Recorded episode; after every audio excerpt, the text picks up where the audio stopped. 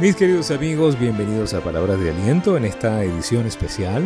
Ahora estamos innovando. Les habla Rafael Hernández y para mí es un privilegio compartir este mensaje de esperanza en este formato de podcast que nosotros pues compartimos con todo el gusto del mundo en este día especial. Deseándole a usted lo mejor del mundo y deseándole que tengan un día estupendo, que todo le salga de maravilla o una madrugada estupenda o el momento estupendo que usted tenga en este momento especial. Hoy queremos compartir en este programa de Palabras de Aliento, edición especial, el tema de la fuerza de voluntad. Hace poco hicimos un uh, Zoom y nos encantó la respuesta, la conectividad, y es que le hemos atribuido un eh, don especial a la gente que logra cosas y lo hemos justificado con que es que sí tú puedes porque tú tienes fuerza de voluntad. ¿Sí?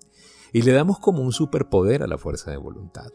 Hoy vamos a analizar eso en este programa especial de Palabras de Aliento. Esto es un formato diferente y queremos que usted lo disfrute también en nuestro podcast que ya está disponible en las principales plataformas de podcast del mundo entero. Muchísimas gracias por el apoyo y gracias por compartir con nosotros esta palabra de esperanza y de aliento. ¿Qué es lo que a usted le impulsa en la vida? Esto es una buena reflexión. Los seres humanos tenemos muchas cosas que nos pueden impulsar. Eh, a nosotros nos impulsa fundamentalmente las emociones. Pero ¿cuál es la emoción que lo impulsa a usted? Usted que me está escuchando en este momento, usted que decidió darle play a este podcast que le llamó la atención, el tema de la fuerza de voluntad. El ser humano está guiado por eh, motivaciones diferentes. En la mayoría de los casos es o perseguir el placer o huir del dolor. ¿Sí? Genuinamente eso es lo que está pasando. Nuestro cerebro, que es el que interviene en, todos los procesos de nuestra vida, está siempre buscando el lugar de menos resistencia. Apréndase esto, el cerebro busca el lugar de menos resistencia, el cerebro busca siempre el canal más fácil, en donde queme menos energía. El cerebro quiere preservar nuestra vida al menor costo. Eso es lo que quiere. Y lo que represente un esfuerzo extra de lo ordinario, al cerebro no le va a gustar. El cerebro va a decir no es el momento, cálmate, no lo tomes tan en serio, para qué le vas a dar play a ese podcast, para qué vas a buscar la excelencia, para qué te vas a levantar a hacer ejercicio, para qué vas a hacer, para qué, para qué vas a leer ese libro. No, no, no, no, no. Mejor veamos la novela. ¿Sí? Eso es lo que dice el cerebro. El cerebro huye al extra. Por eso el cerebro siempre nos va a conectar con lo ordinario y por eso es que hay tanta gente en programas ordinarios de vida y por eso es que es tan fácil ser ordinario y tan, tan, tan poco común ser extraordinario. ¿Sí? Queremos ser legendarios. Ser legendario cuesta, apréndaselo, cuesta ser legendario. Lo más fácil es ser ordinario. Hay que poner el extra. El cerebro va a buscar la principal resistencia para que usted no se esfuerce. Ahora, si nosotros vemos que nos mueve el placer, ¿sí?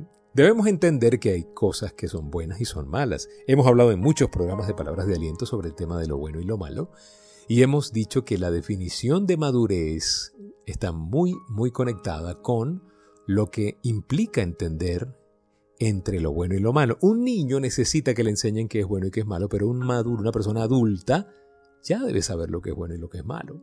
El propósito completo de la educación es enseñarle al niño lo malo y lo bueno y la diferencia y cómo conservarse en el camino del bien. La Biblia dice contundentemente, si le enseñas al niño a estar en el camino, nunca se saldrá del camino. ¿Sí? Hay muchos padres que me escriben, Rafael habla de los padres, de los hijos, de los hijos rebeldes. Y yo le hago una pregunta siempre a mis oyentes que me escriben, que me hablan, que me dicen, Rafa, habla de los adolescentes rebeldes. yo le pregunto, eh, ¿qué edad tiene tu hijo? De los hijos. ¿Qué edad tiene? No, tiene 14, tiene 18, tiene 22. Y yo les digo, mm, bueno, eh, Tienes que tener paciencia, porque cuando debiste crear los límites, probablemente no los creaste. Y ese es el problema. Si usted es padre de un niño, aproveche la oportunidad histórica que le da la vida de entender esto. Su hijo necesita tener límites. Enséñele lo bueno y lo malo y póngale límites para que cuando ese niño sea grande él sepa cuándo está en el camino correcto y sepa cuándo está en el camino errático. Y yo no le estoy diciendo que nunca se va a equivocar un hijo, le voy a decir, usted le va a dar el, el rumbo correcto, le va a marcar la huella correcta para que él sepa cuándo se está saliendo y ya con madurez pueda volver al camino. Así es, ¿ok? Entonces nosotros vivimos en una cultura donde hay cosas buenas, cosas malas, pero también hay que añadir otro valor, lo rico y lo amargo. Lo rico, lo que nos gusta, lo dulce, Ahí entramos en el campo de los sentidos. El cerebro entra en conflicto porque él busca lo dulce, la menor resistencia, recuérdelo.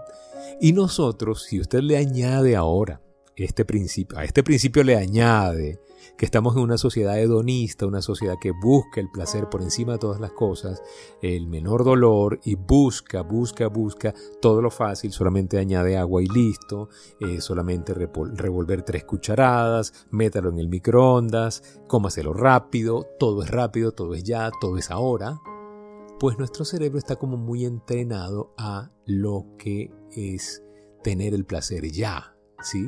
Ya, de una, ya, y deberíamos recordar una recomendación del apóstol Pablo. Pablo decía, todo me es lícito, pero no todo me conviene. ¿No? Entonces hay cosas ricas y amargas y generalmente lo rico está asociado a lo malo y lo amargosito está asociado a lo provechoso. Es lo que pareciera que pasa. Es lo que siente tu cerebro que está pasando. Pareciera que fuera como una componenda, pues. ¿Sí? Lo rico, lo rico, lo delicioso no te conviene. Te conviene lo amargo. Y entonces el cerebro huye de eso. Yo, yo quisiera también que, por ejemplo, la Nutella te ayudara a rebajar, el helado te pusiera los cuadritos en el abdomen, eh, tuvieras más resistencia cardiovascular cada vez que te comes dos bandejas de sushi, pero no es así, no es, no es. Nosotros queremos, queremos que lo dulce sea bueno. Y lamentablemente, en la mayoría de los casos es inflamatorio. ¿sí? Ahora, lo amarguito es lo que nos libra del dolor de cabeza.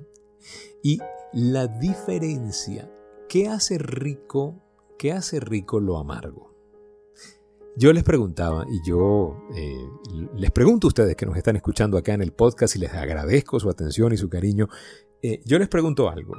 ¿Qué hace que un bocado amargo se haga menos amargo. ¿Saben qué se hace? ¿Qué es lo que hace que un bocado amargo se haga menos amargo?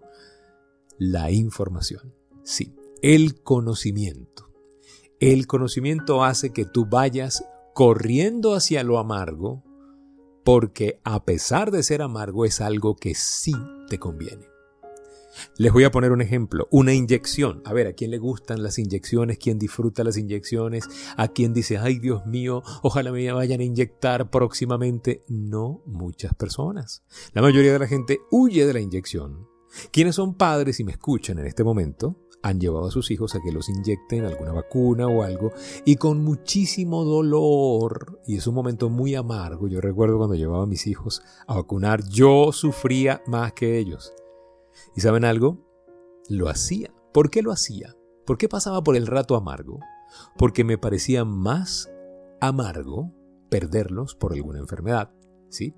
Cuando le dicen a un paciente, señor, usted tiene que operarse, operación de corazón abierto, es urgente que lo haga, ya hay que hacerlo. El paciente pregunta, ¿y si no lo hago? Y si la respuesta es, te mueres, el paciente dice, vamos ya al, a la sala de operación. ¿Por qué? Porque en el momento en que sabes, en el momento en que manejas la información, sabes que lo que tú considerabas amargo, incómodo, fastidioso, empieza a ser dulce, necesario y provechoso por la información. Entonces, mis amigos de palabras de aliento, lo más importante es tener la información, el conocimiento, ¿sí? El conocimiento, desarrollar ese conocimiento. Ahora, cuando usted maneja el conocimiento, le voy a dar un seguro de vida para que usted pueda amar y pueda fortalecer eso que llaman fuerza de voluntad, que se va a dar cuenta de que la fuerza de voluntad no es esa, pero digamos que usted quiere salir con más fuerza de voluntad para que usted tenga más fuerza de voluntad, para que usted sea más fuerte ante las tentaciones, ante las situaciones de la vida, ante los retos, le voy a, le voy a dar una clave. Aprenda a tener gratificación diferida. Gratificación diferida.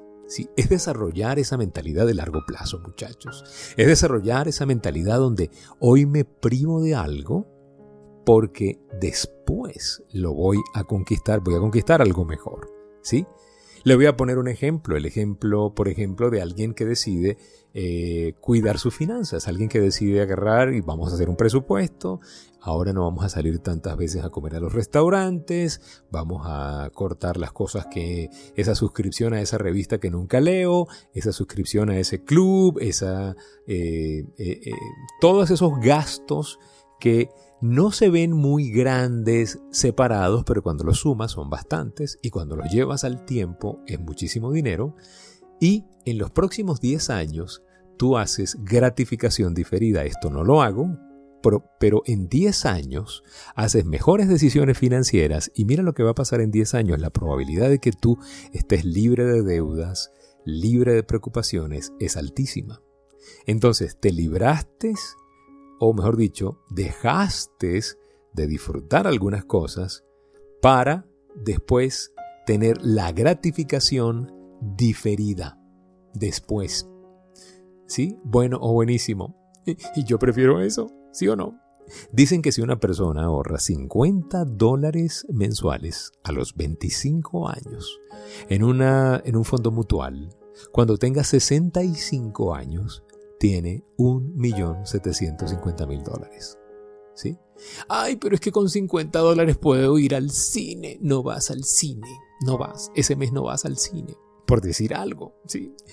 Pero sí, a los 65 tienes un, más de un millón de dólares. Probablemente el resto de los días que te quedan, tú vas a tener un flujo de caja altísimo que te va a permitir ir al cine todos los días, tres veces al día si te da la gana. Eso es gratificación diferida. Pero eso es información. Es información, es información. Tener mente de largo plazo es información que la mayoría de la gente elige no tener. Y qué bueno que usted está escuchando este podcast y qué bueno que usted se está exponiendo a más información. Y lo felicito, la felicito porque usted está buscando otras cosas. Está buscando gratificación diferida. A esta hora usted pudiera estar haciendo otra cosa, pero está escuchándonos a nosotros, ¿sí? Ahora, Dice la Biblia que mi pueblo perece por falta de conocimiento. ¿Sí? El problema es que no manejamos la información. Pero no solamente no manejamos la información. El problema es que hay tanta información que abruma. ¿Sí? Ya no es, ya no estamos hablando de, de bibliotecas y hemerotecas, estamos hablando de el mundo de información que hay. Acuérdese que está lo bueno, lo malo, lo dulce y lo amargo. Lo que tenemos que lograr nosotros es que no importa si es dulce o amargo, lo importante es que sea bueno para ti. ¿Sí? Recuérdenlo, todo me es lícito, pero no todo me conviene. Y la información es la clave. Ahora, esa información, muchachos, tiene dos características. La información puede ser real, puede ser verdadera, basada en la verdad, o puede ser algo basado en la mentira. Puede ser falsa. Y en Internet hay cosas falsas, Rafael. Hay falsedad de falsedades, hay dogmas, hay críticas, hay cosas que no tienen ningún basamento científico y la gente las toma como verdades. ¿sí? Si usted dice cualquier cosa, por ejemplo, pone la palabra Madre Teresa de Calcuta en Google y le van a salir 5.600.000 definiciones de la Madre Teresa de Calcuta. Muchas muchas buenas, pero hay unas, algunas, que no son buenas. Y, obviamente, eh, eh, están asociadas a la mentira. ¿sí? Por decir un ejemplo sencillo. ¿sí? Si usted pone madres, hay millones, millones y millones de definiciones de madres, algunas buenas y algunas malas. Entonces tenemos que aprender a buscar la información y luego a, buscar la información real, a buscar la verdad. ¿Por qué buscar la verdad? Porque en la verdad, la verdad encuentro la fuerza estable que necesito. ¿Sí? Porque si yo busco la fuerza de voluntad, la fuerza de voluntad es variable. La fuerza de voluntad es exógena. La fuerza de voluntad viene en la mayoría de los casos porque alguien me dijo que hiciera algo, ¿sí? Alguien me motivó a, que, yo, a que yo hiciera algo. No me vi yo haciéndolo, sino que alguien me dijo. Eh, tú ves que mucha gente se inscribe en el gimnasio porque alguien le dijo estás muy gordo y no porque él sintió que debía hacerlo o por salud. Alguien eh, se inscribe en el curso de inglés porque alguien le dijo es importante hablar inglés. Pero a lo mejor no es su llamado. Y como no es su llamado, esa fuerza de voluntad que hizo que él se inscribiera en el curso no fue suficiente para que él se mantuviera en el curso y aprendiera a investigar, hiciera los ejercicios. Igual con el gimnasio, igual con las dietas, igual con todo. La fuerza de, de voluntad es débil cuando es desde afuera, es variable, pero cuando es interna y está asociada a la verdad, las verdades son eternas, las fuerzas son variables, usted va a tener sustentabilidad en sus decisiones. A usted le gustaría que nunca, nunca, nunca se le vaya el ímpetu por ser mejor. Es que a veces me dice la gente, Rafael, yo quiero hacer un curso así de motivación, pero así como que, que me mantenga motivado, porque he hecho de todo y termino desanimándome.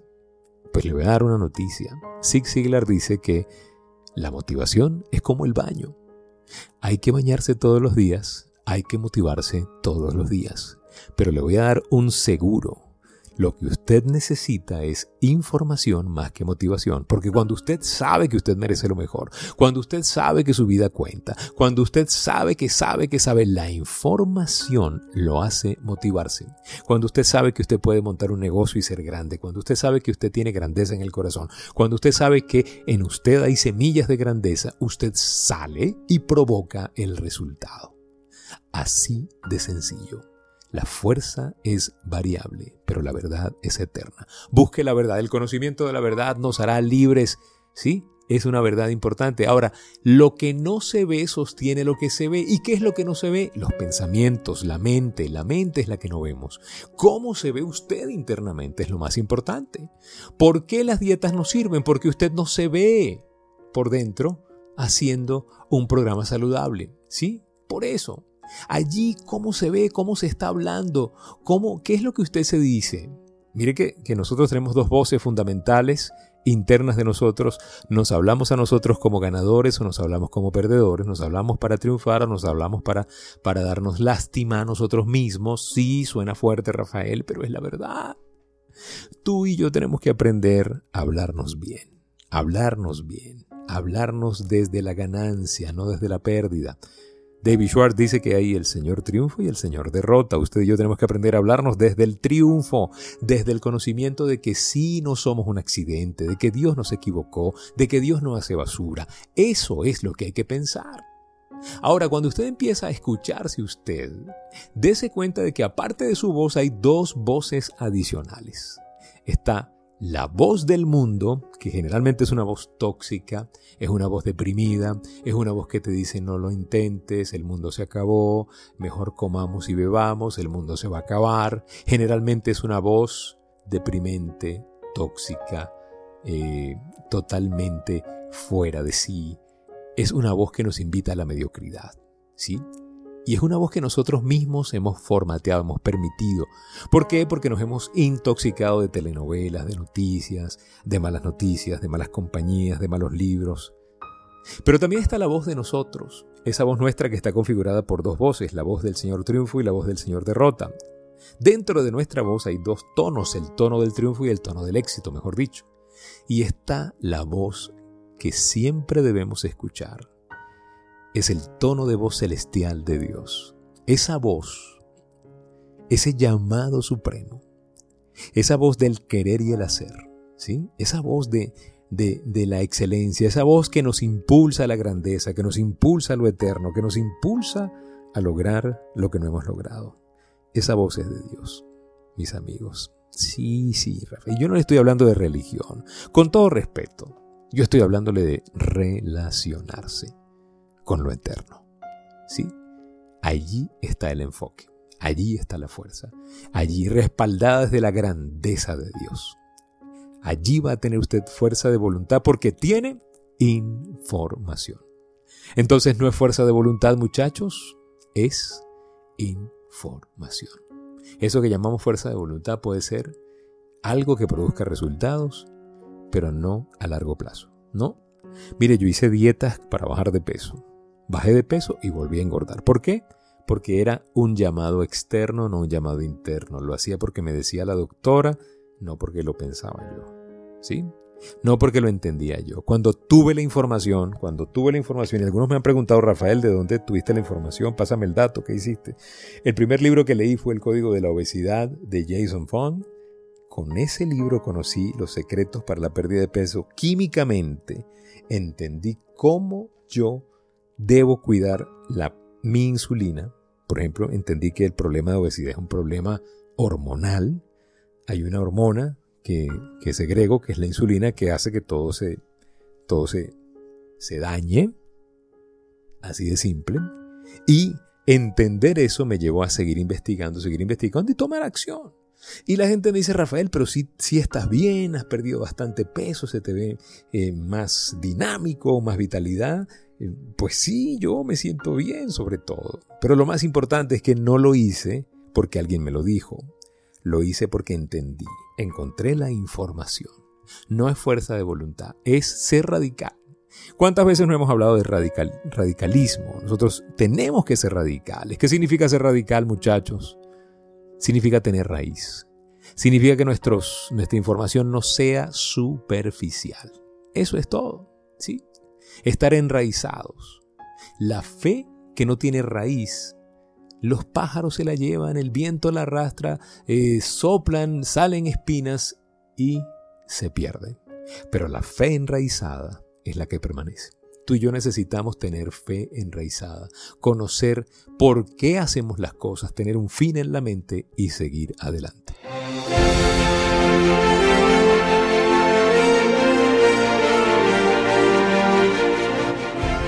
He disfrutado muchísimo estar con ustedes en esta edición especial de Palabras de Aliento. Gracias por su atención, gracias por seguirnos, gracias por estar aquí, suscritos a nuestro podcast.